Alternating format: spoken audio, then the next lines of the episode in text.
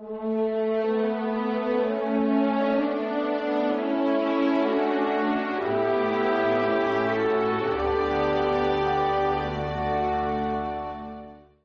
más alegría en el cielo por un solo pecador que se convierta. Fijaos que a veces podríamos tener esa idea deformada de que Dios va a la caza del pecador. No, este tío, como está en pecado, ahora es el mejor momento para que se muere y así se va al infierno. De hecho, hay mucha gente que, bueno, pues que va a hacer un viaje, lo que sea, y dice, no, no, es por si acaso me pasa algo, me van a operar, por si acaso, y dices, mira, claro que haces bien, siempre reconciliarse con Dios está bien, pero que no sea por el miedo a que Dios te pille en el peor momento. De hecho, eso ha sido un poco de neurosis de algunos cristianos antiguamente. No, si me muero ahora, qué horror, no me ha dado tiempo a confesarme y me iría al infierno. Y vamos a ver, para ir al infierno primero hay que querer ir. Y por tanto, para ir al infierno primero hay que querer como rechazar expresamente a Dios. No solamente con tus actos, sino además con la interioridad de tu corazón.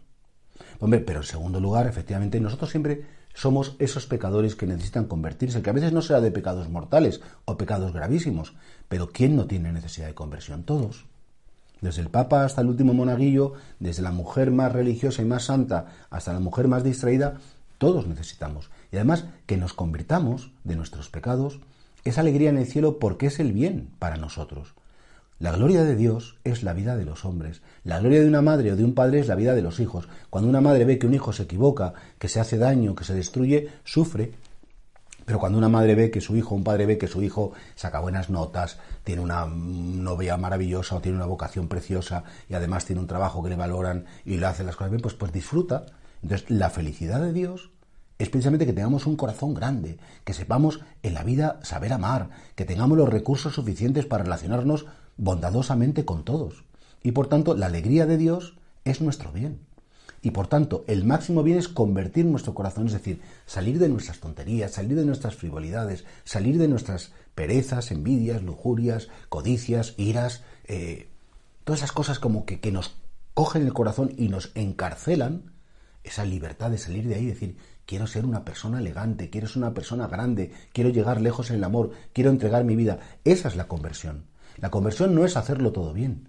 La conversión es reconocer que necesito cada día que Dios entre en mi intimidad porque como tengo el pecado original que brota solo, sin que yo lo llame, aparece, pues cada día es un momento más de mi conversión. Y eso alegra al Señor.